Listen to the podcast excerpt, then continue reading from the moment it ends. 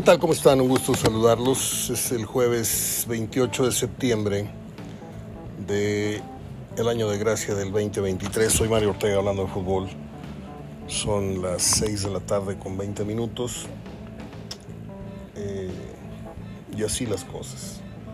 Seguimos aquí convalecientes un poquito, pero es un muchito. A la hora que te paras de la cama es un mareo y es la constante temperatura, se te olvida tomarte la pastilla un ratito y vuelve la fiebre. En fin, yo no sé qué, qué esté pasando, pero yo espero que esto pase ya rápido. Ya vamos para una semana. El sábado se cumple una semana, pero por eso usted me va a escuchar un poquito más pausado, etcétera, etcétera. Eh, no me quise ir en blanco hoy.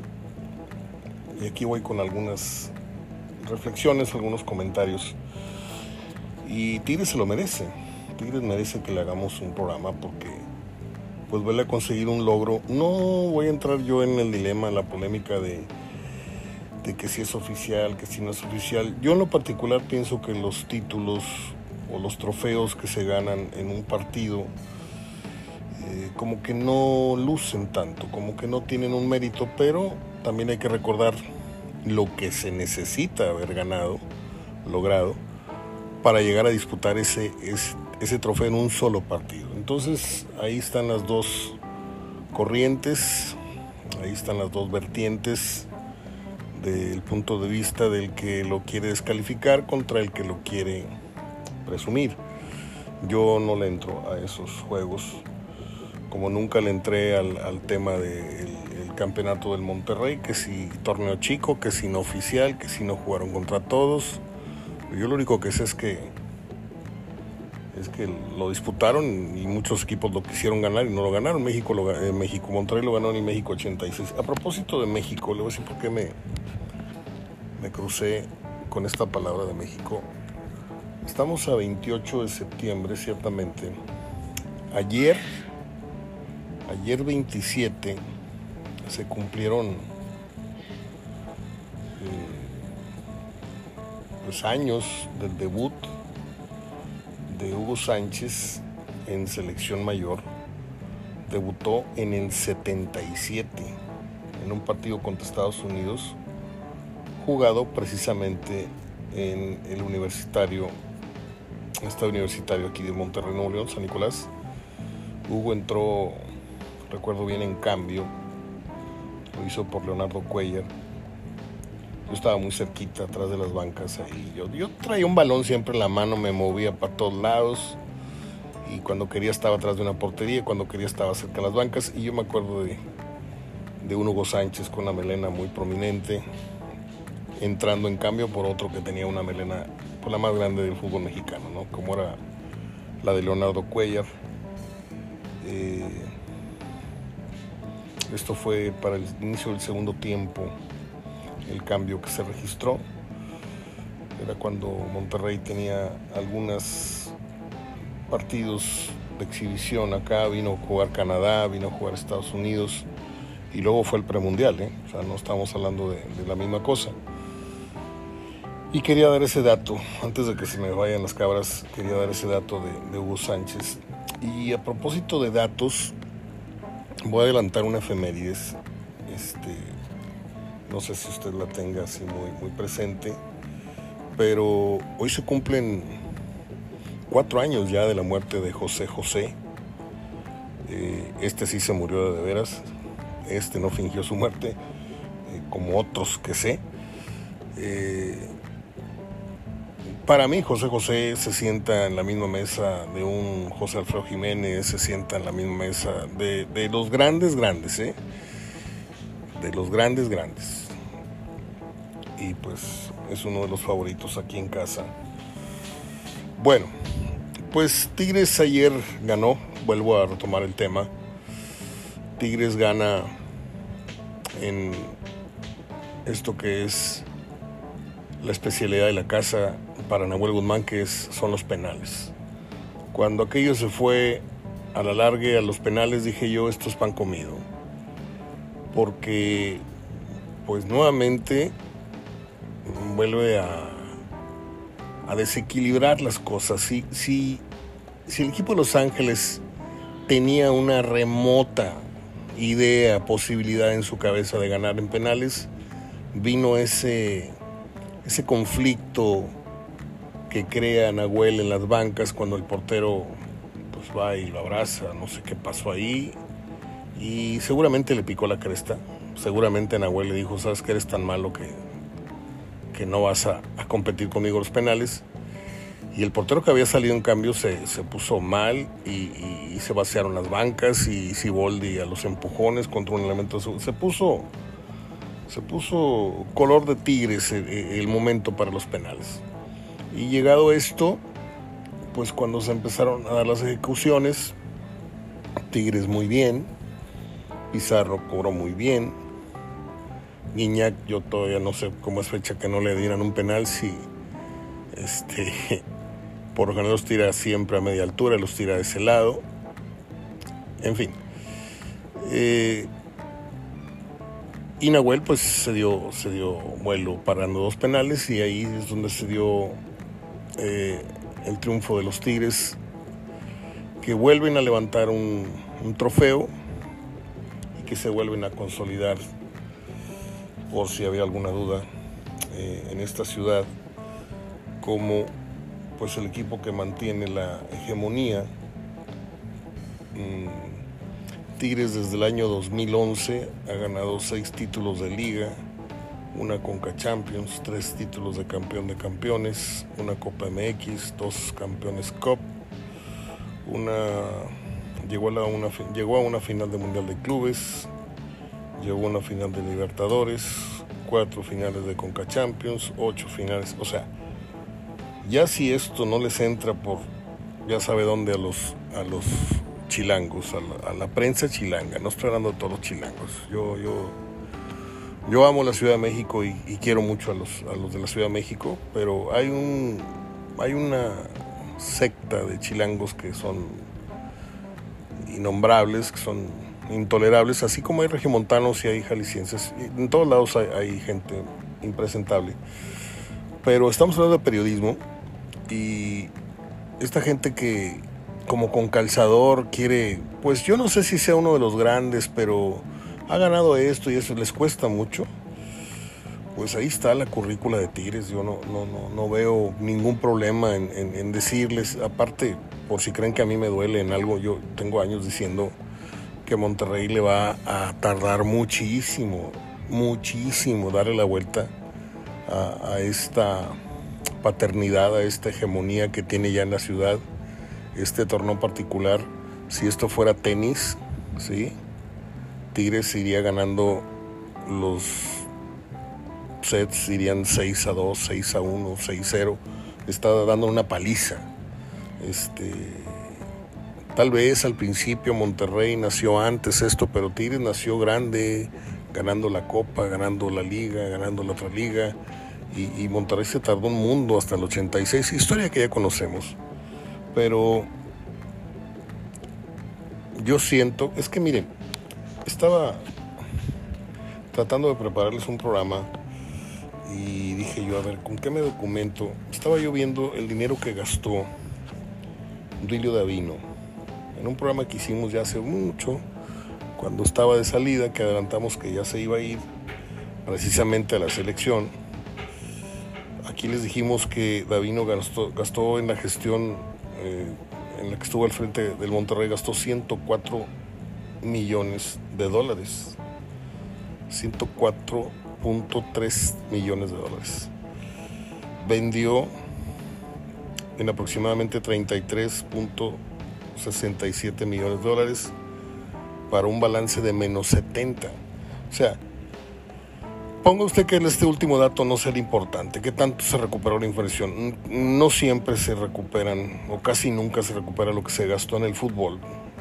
El fútbol un futbolista se, deprecia más rápido que un automóvil cuando usted lo saca de una agencia. O sea, hoy Maximeza no vale, si usted lo quiere vender, lo que le costó a Monterrey. Hoy fulanito no vale este Estefan Medina, el dineral que pagaron por él por traerlo a Colombia, ni el otro, ni Andrada siquiera.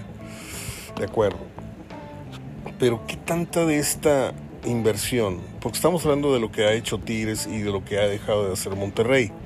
En esta comparativa, ¿sí? Lo más respetuosa y lo menos odiosa posible. Entonces, yo siento que Monterrey no ha sabido, ha creído haber comprado buenos jugadores, pero se han quedado cortos. Porque un buen jugador es el que deja una estela, deja una huella y permea con su profesionalismo y su rendimiento y eleva el nivel de los que lo rodean. Estaba yo recordando al Monterrey campeón de pasarela y decía yo, bueno, ¿por qué queda un equipo como el de pasarela campeón? Bueno, porque tenías a un Guille Franco, a un Alex Fernández, ¿sí? Dos delanteros, aunque el Guille nació siendo medio, medio ofensivo, terminó siendo goleador. Pero Fernández, Alex Fernández era un, depredador. estaba medio chisqueado, pero era, era, en la cancha era un muy buen futbolista. Ahí, ahí tienes ya dos referentes ofensivos importantes, ¿sí? Luego tenías a Walter Herbiti, ¿sí? Herbiti, pues junto con, con Luis Pérez, creo que han conformado una de las mejores cinturas eh, en la historia del Club de Fútbol Monterrey. Y que me perdone Juanito González y que me perdonen otros grandes mediocampistas, pero creo que la mejor, mm, la mejor mancuerna que yo he visto en medio campo de Monterrey en aspectos de, de, contención, pero que también con vocación, porque Herbiti no me digan que no lo vieron ustedes clavado siempre, también iba y metió centros y metió goles y, anotó un gol en una final, en esta precisamente de Morelia. Y pues no se diga Luis Pérez. Luis Pérez cobraba tiros directos, cobraba penales. Por ahí le hizo un golazo al América. El día de la despedida de Misael le hizo un golazo a, Ochoa al ángulo, la horquilla derecha. Estábamos narrando para Univisión Radio eh, ese partido, recuerdo muy bien. Eh, aquel Monterrey tenía el Pirata Castro, tenía al Mayelo Rodríguez, tenía un jugador eh, regular son brasileño, el brasileño menos brasileño que he visto tal vez, uno de los dos o tres menos brasileños que he visto jugar para Monterrey fue Rogerio o Rogerio, este, el otro fue Sanata que era malísimo, tenía un defensa, era un capo, era un tipo que parecía que no mataba todas las moscas, eh, Pablo Rochen tenía a un jugador pues chambista, el Tilón Chávez, y un portero que fueron y lo encontraron así en un, en un yonque este, de estos carros viejos y lo sacaron, lo pulieron y resultó ser un porterazo, ¿no? Ricardo Martínez. Dice usted, ¿cómo fue campeón Monterrey con el Tilón? Con Ro con Ismael, con todo respeto, ¿eh? con el Pirata Castro, que cobró un penal en la final, pero tampoco es así que digas qué bruto. El fútbol mexicano se peleaba en ese entonces al Pirata Castro, a, Franco sí se lo peleaban. Alex Fernández, todos lo querían. Herbiti también era muy cotizado. ¿sí? Luis Pérez, pues, después de haberse hecho en Necaxa, hizo toda su carrera en Monterrey.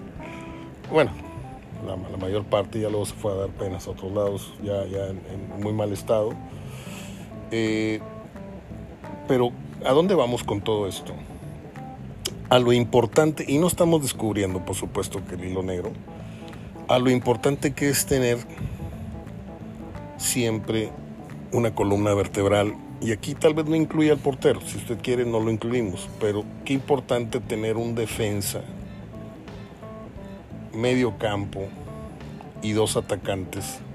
Y ahí estás hablando de un 50% del equipo. Garantía, 100% garantía. Dígame ahorita dónde está la garantía del Monterrey.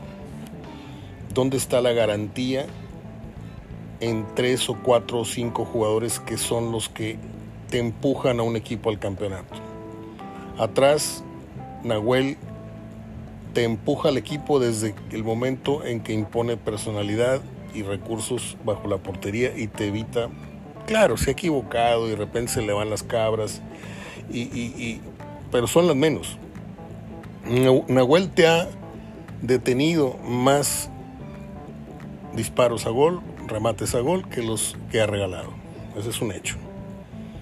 Y aparte, en los momentos importantes es donde se ha gigantado su nombre, su figura, porque es ahí donde se pone por encima de la psicología del tirador, etcétera, y ahí es donde Tigres ha robado. En el argot futbolístico, ha robado es ha barrido. Ayer le digo, cuando se fue esto a los penales, dijimos, está hecho. ¿sí? Muy difícil que a Tigres le ganes hoy en día una serie en penales. Y dígame entonces, ¿dónde tiene Monterrey hoy día la columna vertebral? ¿Quién es? Funes Mori. Yo no sé en qué momento lo llegó a hacer, con todos los 370 o, o 150 los que lleve de goles, pues este, no son más que un número porque no tiene ascendencia, no tiene la, el perfil del, líder que necesita, uno de los líderes, porque no nada más un líder hay un equipo, hay varios. Y Funes Mori nunca lo tuvo, nunca. ¿Dónde más están los líderes? ¿Acaso me va usted decir que, que Maxi Mesa es columna vertebral del equipo? ¿O me va a decir ahorita que Gobea o que Cortizo o que... O sea, este equipo es ni siquiera está en obra negra. Para, para hablarle de lo que Tigres tiene en, el, en, el, en el esqueleto, boceto de su equipo, cuando lo armó, dijo, a ver, estos van a ser los pilares del equipo. Pero nadie sabía que iban a ser super pilares, o sea, nadie sabía que iban a, ser eh, pues, jugadores tan tan relevantes en la historia del club. Guille Franco lo fue. Guille Franco era un jugador con mucha vergüenza profesional, que tenía mucha ascendencia y mucho contacto con la gente. Alex Fernández también tenía mucho cariño a la gente, metía goles.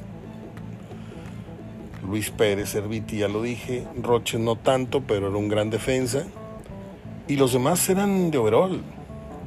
Los demás jugadores eran de overall. Dígame cuántos de overall tiene Tigres. No me cuenten ahorita Palacios, no me cuenten ahorita a este muchacho Laines. Este tiene puros leones rasurados.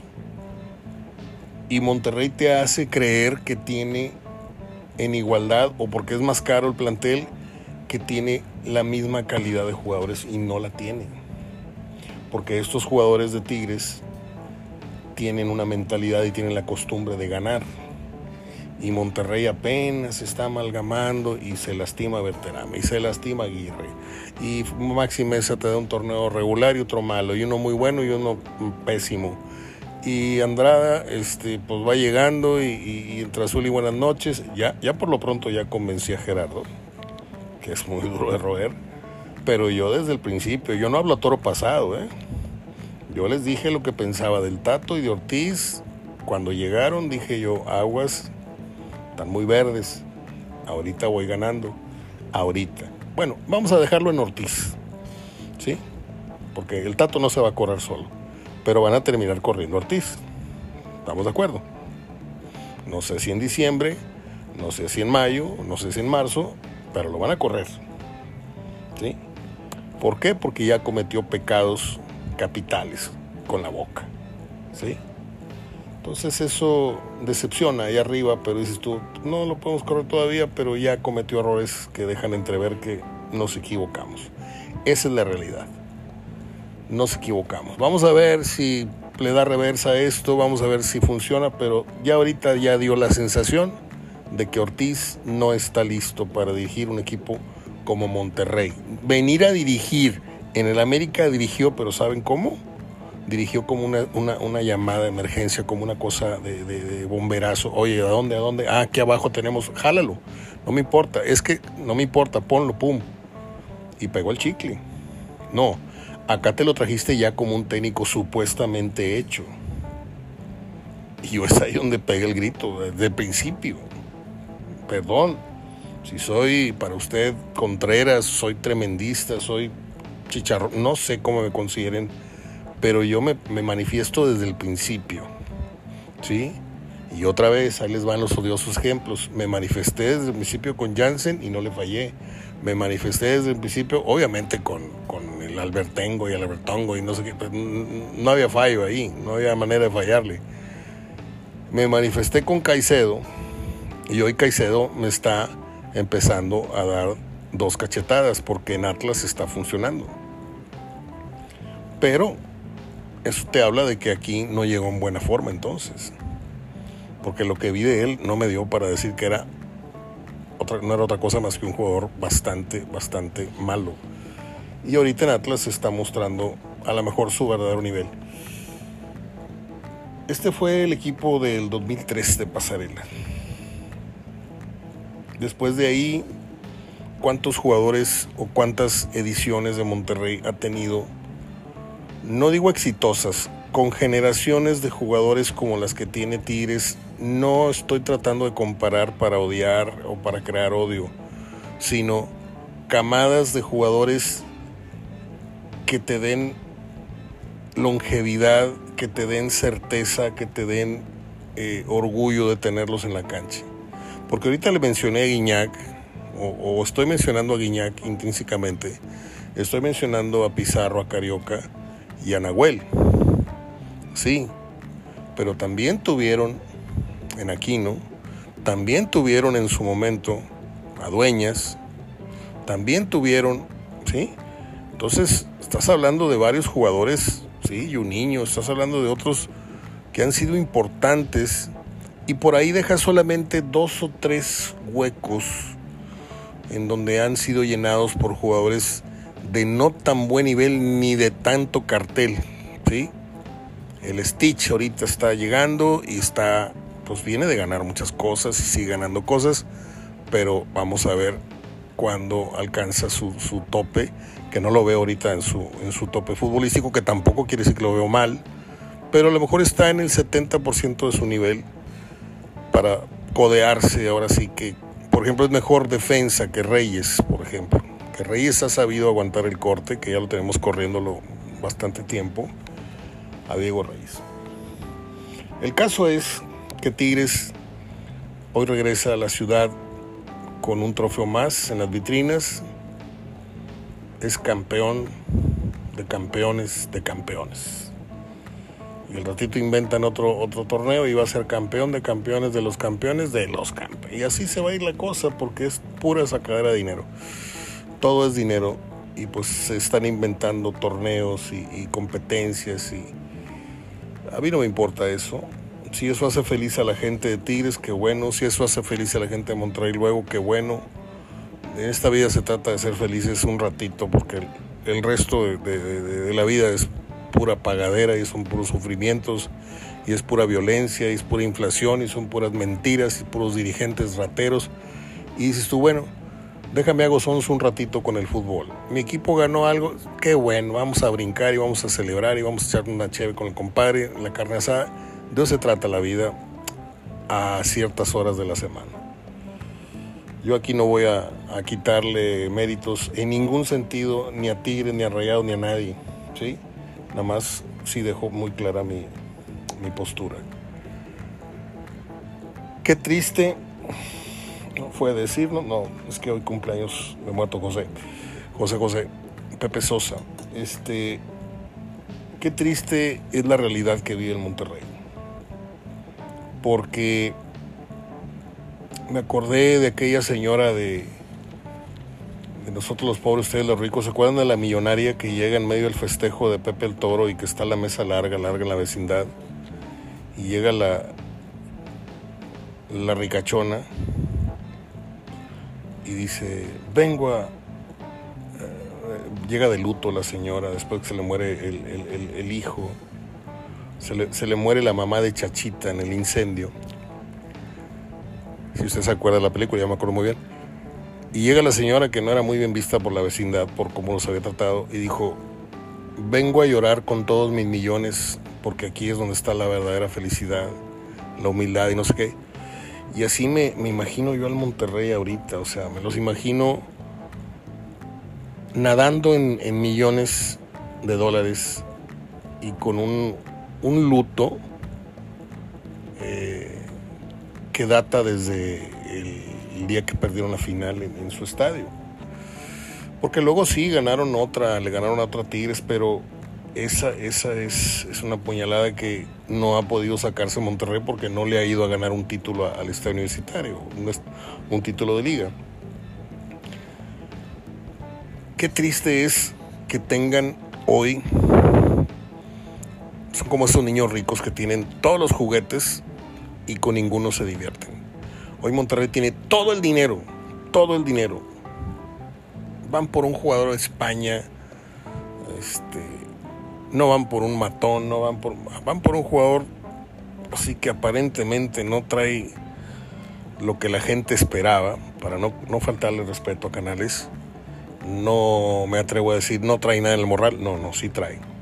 Pero tampoco trae juegos artificiales, ¿eh? Entonces, Monterrey, no sé si el Tato compró bien o se fue por un gusto muy personal, pero la gente quería, quería dinamita.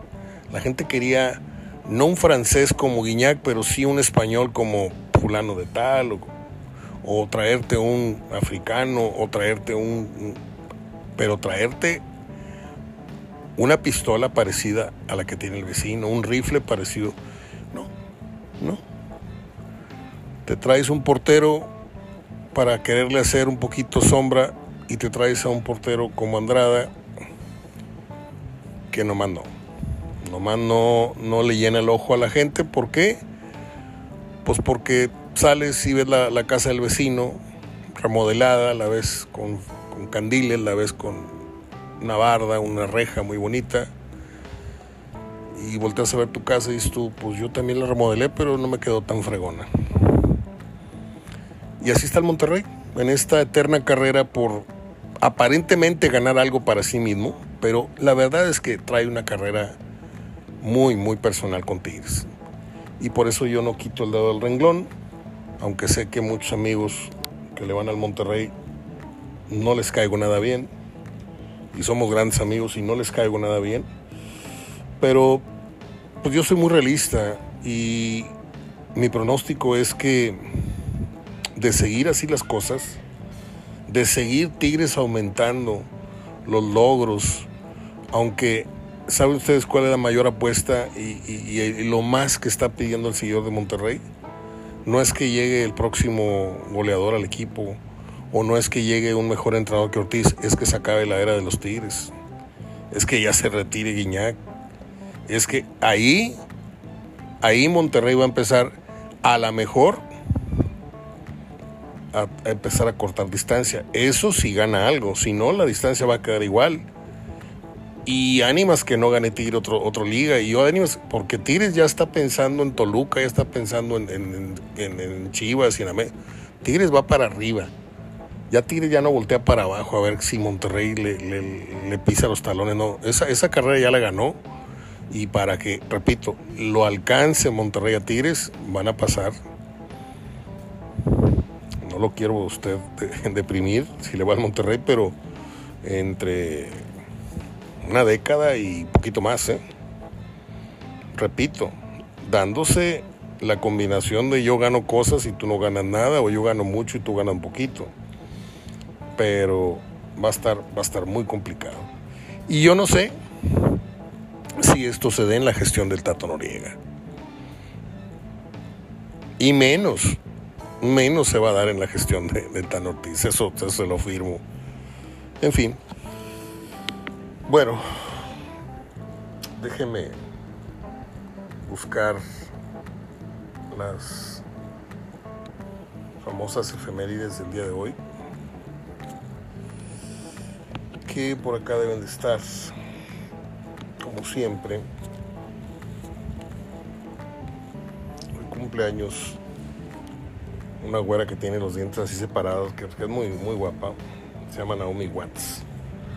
Pero ahorita, ahorita caemos con todas las efemérides del día. Es 28 de septiembre.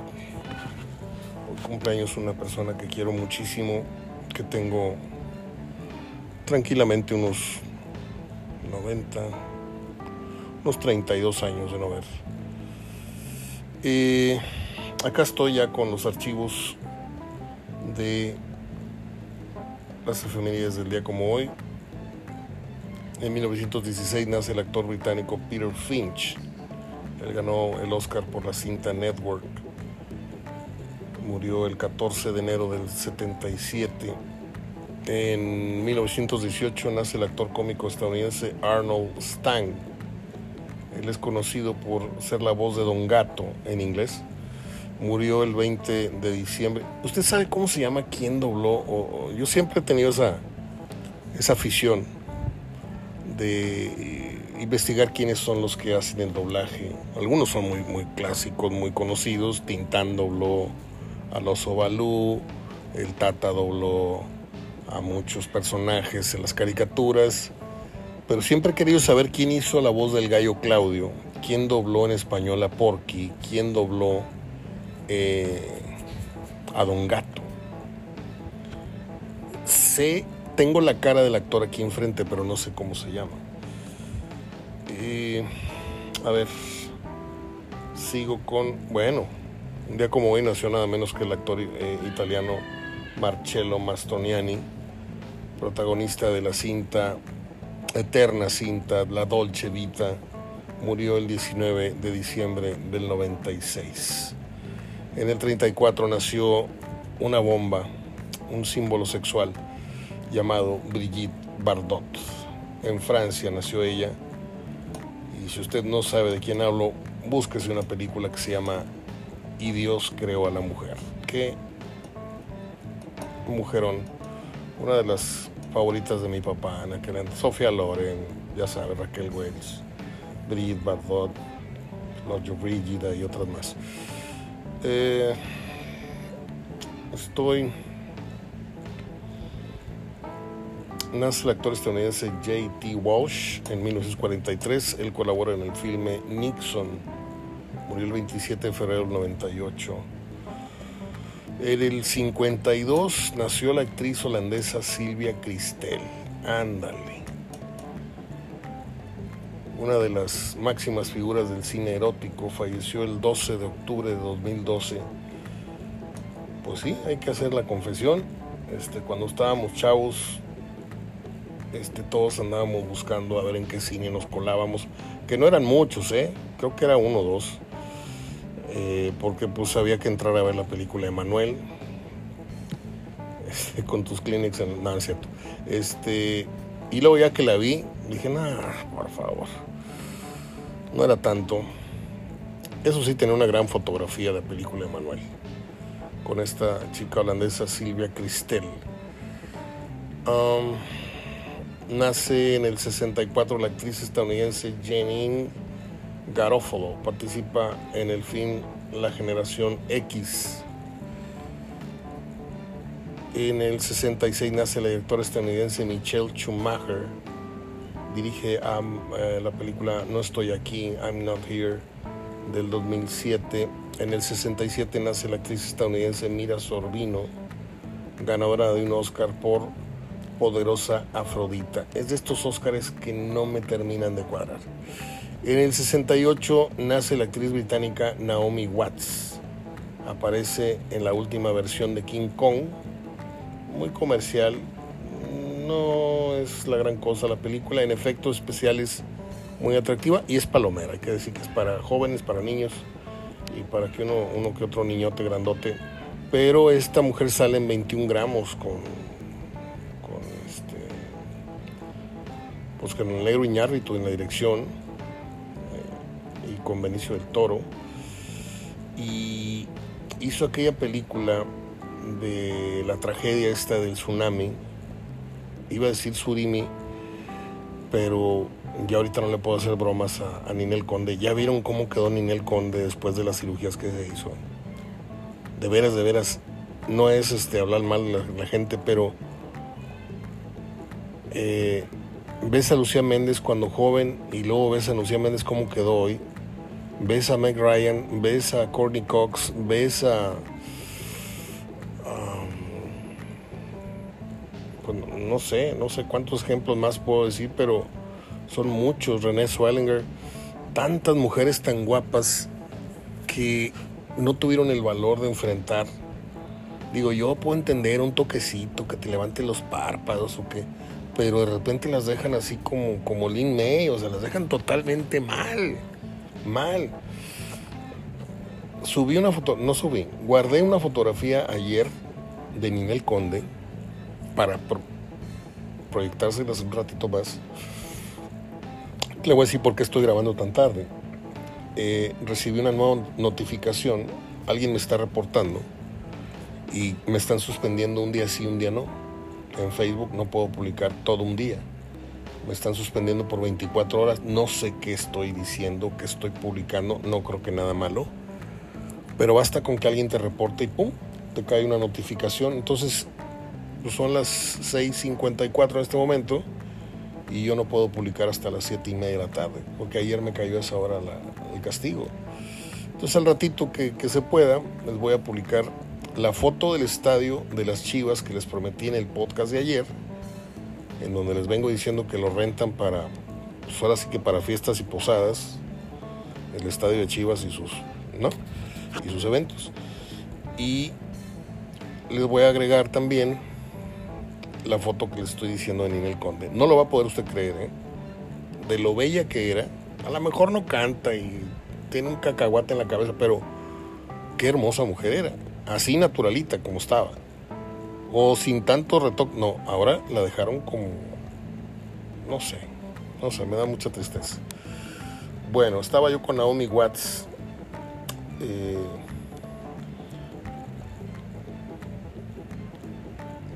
En el 33 nace la actriz estadounidense Sarah Bright, que salió en un largometraje llamado Barry Seal.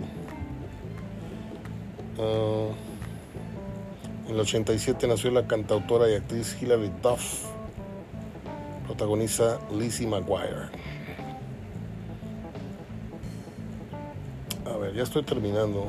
En el 2003 muere el cineasta Elia Kazan, elogiado por su película llamada La Ley del Silencio y nada menos que un tranvía llamado Deseo y Al Este del Edén. Son tres películas muy, sonadas de este, de este director. Yo vi una nada más, la de El tranvía llamado Deseo. Eh, en 2010 muere el director y productor estadounidense Arthur Penn, que apenas ayer lo estábamos mencionando. Él fue el director de la cinta Bonnie and Clyde con Faye Dunaway y ya se me olvidó el actor, el otro. 2019 mm, fallece el cantante mexicano José José, protagoniza la película Gavilán o Paloma. Malísimo José José para actuar, pero malísimo. Este, pero qué buen cantante era. Yo tengo dos anécdotas con José José. Una yo tenía 17, entrados en 18 años, y la otra ya fue un poquito después. Y después se las voy a, a contar, para no fastidiarlos tanto. A ver, déjenme ver dónde están las películas de esta mujer, Naomi Watts. Este, ahorita se las voy a mencionar. Las cinco mejores películas de Naomi Watts.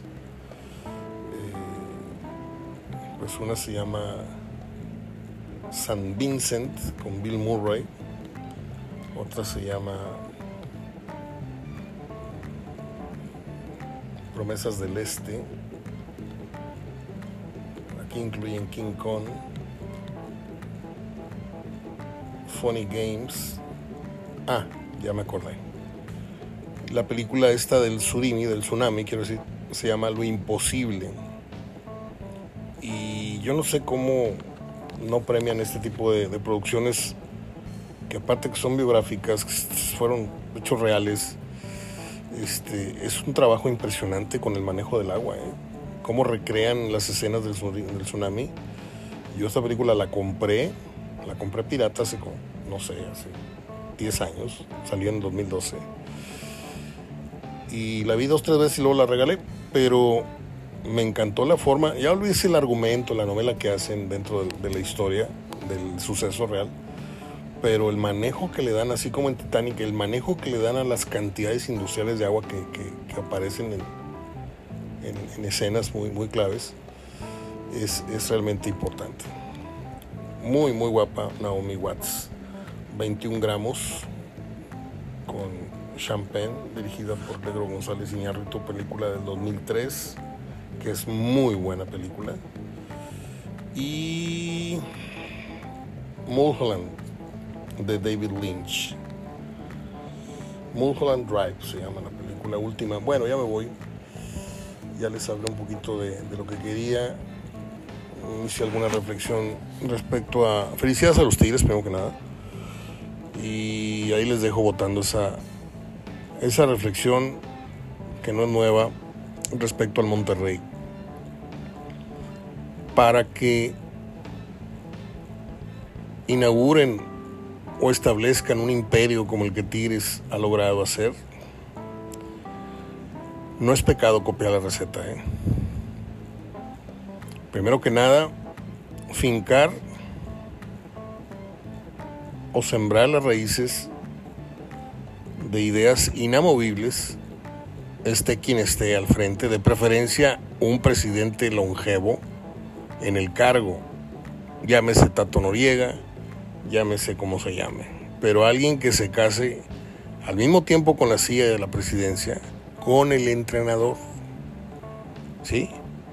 Porque no nos gustó, pero al final tuvo razón la directiva Tigres con tantos años con el Tuca adelante, porque ya ahorita nadie se acuerda cómo jugaba, si agradaba, no agradaba, si divertía.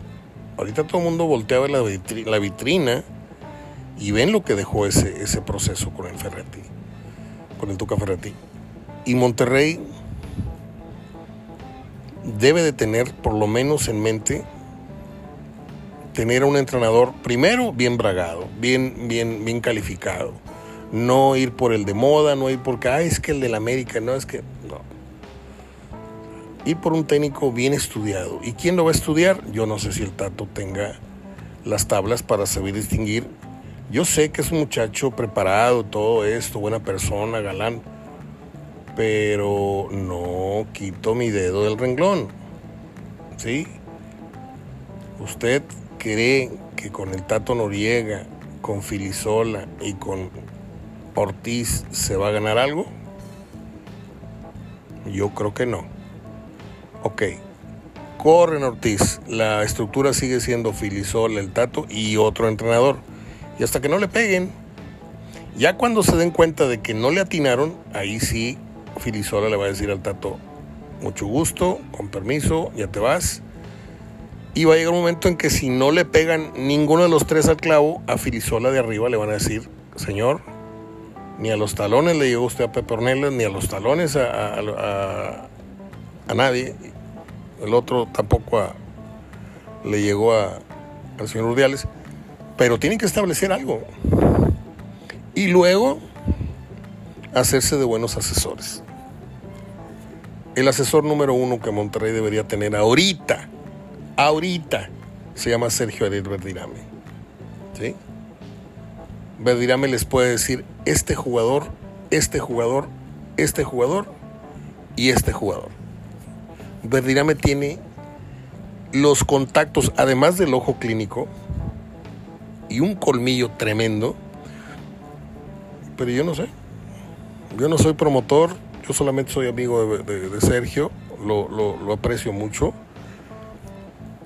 él anda ahorita viviendo una aventura tremenda en España, me da mucho gusto, pero va a llegar un día en que eso se va a apagar o se va a, no sé.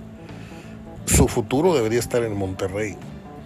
No sentado al, lado de ningún entrenador ni como no, él debería ser ese mochilero al que le das cierta cantidad, vete a ver fútbol acá, vete a ver fútbol. Él ya los tiene vistos a todos, ¿eh? me ve fútbol de Chile, de Uruguay, de Argentina, no se diga, de Brasil, todos los fútboles de Europa, todo lo tiene. Es un, es un cerebrito, Sergio. Y Monterrey no tiene un visor de esa, de esa, de esa categoría.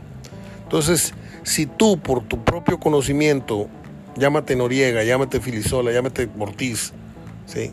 no tienes los amigos o no tienes el conocimiento para decir, oye, voy a ir por machos calados, no es que creo que este puede encajar.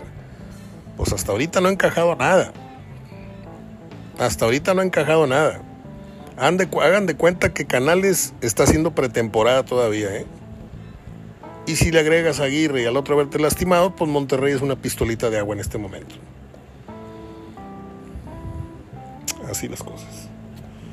Ya me voy porque ya me estoy calentando. No, no me gusta hablarles feo. A los rayados porque pues mi papá se puede enojar allá arriba. Bueno, pues es todo. Espero haber no haber hecho ninguna barbaridad. Son las 7 de la tarde con 4 minutos. El castigo de Facebook me lo levantan en creo que media hora. A esa hora estará ya publicado este programa para ustedes. Mañana, Dios gracias, llega el viernes y con él Gerardo Gutiérrez a acompañarme, gracias a Dios, porque es pesado. Así digo, pero ya me metí 46 minutos cuando pensé que iba a hablar 20. Pero está bien. Eh, las efemérides las hemos dado al, pie de la letra. Recordamos a José José. Y nada. Iba a decir algo de José José y Juan Gabriel, pero no. No, ¿para qué, ¿para qué entramos en comparaciones? El que le vaya a Juan Gabriel, qué bueno, y el que sea este seguidor de José José, también qué bueno. Cada quien. Fuerte abrazo de gol. Hasta mañana. Soy Mario Ortega hablando de fútbol. Cuídese mucho.